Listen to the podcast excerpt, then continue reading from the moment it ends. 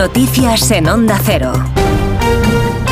Buenos días. Siguen adelante en Valencia las gestiones para cubrir las necesidades de los vecinos que han perdido sus viviendas tras el incendio del edificio de Campanar, donde continúan también los trabajos para examinar el inmueble palmo a palmo, habiéndose descartado ya la posibilidad de encontrar más víctimas tras localizarse ayer un décimo fallecido. El siniestro ha alterado la programación de las fiestas de fallas, marcadas tristemente por estos hechos. Si la mascleta y la crida están canceladas en esta jornada de luto oficial tercera. Juan Jotobar. Tercer día de luto en la comunidad valenciana. Tras confirmarse la cifra de 10 fallecidos, los trabajos se centran ahora en aclarar las causas del incendio que calcinó 138 viviendas en dos torres del barrio de Campanar. El jefe de los bomberos del Ayuntamiento de Valencia, Enrique Gisberta, ha confirmado que esperan que la cifra de víctimas mortales sea la definitiva. Sí, eh, permítanme que no hable del estado de víctimas porque es un, es un secreto de sumario el que está en estos momentos decretado y en principio no prevemos que encontrar ninguna víctima más.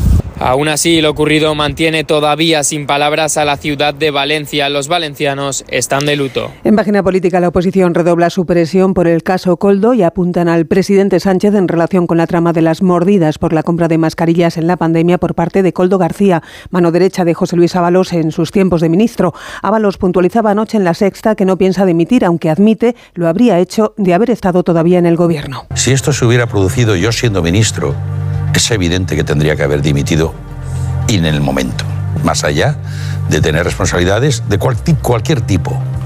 Cualquiera sería suficiente para dejar de serlo. Soy diputado ahora, por lo tanto, en el ámbito de mis funciones no tengo ninguna responsabilidad sobre eso. Palabras del exministro horas después de que el presidente del Gobierno mencionase la corrupción en un acto público para añadir que la lucha contra esta lacra ha de ser implacable, caiga quien caiga en que esa lucha contra la corrupción ha de ser implacable, venga de donde venga y caiga quien caiga. Y frente a quienes amparaban la corrupción, expulsaban a quien denunciaba, transparencia absoluta hoy y el que la hace la paga. Desde el Partido Popular, Elías Bendodo insiste en que el presidente del Gobierno debe dar explicaciones y no solo de este caso. Lo único que no cuela es que el presidente del Gobierno, que es el que más información tiene en este país, no se enteraba de nada.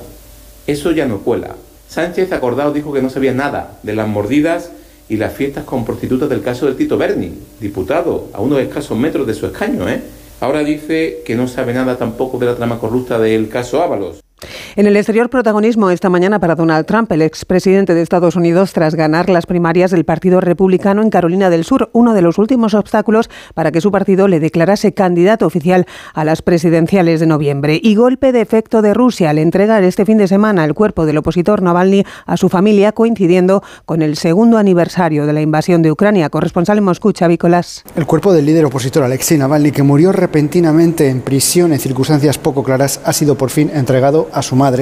Los aliados de Navalny instan a los seguidores a no relajarse y la portavoz del opositor avisa de que no hay certeza de que las autoridades rusas vayan a permitir que los familiares celebren un funeral de la manera en que la familia quiere y como Alexei merece, según han explicado.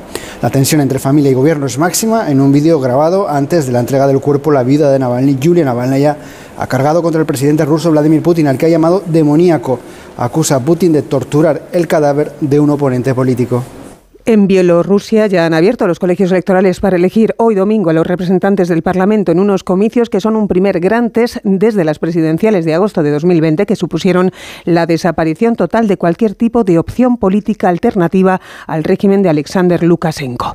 Volvemos a la información de nuestro país para avanzarles el tiempo de hoy que estará marcado por la inestabilidad debido al paso de un nuevo frente por la península que trae lluvia y también viento. Mamen Rodríguez Astre. Ha entrado una nueva masa de aire atlántica, es más cálida pero también más húmeda. La lluvia va a llegar a casi todo el país, siendo fuerte en Galicia, en el Cantábrico, en el norte de la Ibérica y también en Pirineos. La subida del termómetro conlleva también el alza de la cota de nieve hasta casi los 2.000 metros, aunque volverá a nevar en las montañas del Cantábrico y también en Pirineos. Lo que sí que va a molestar y en exceso será el viento que gana intensidad.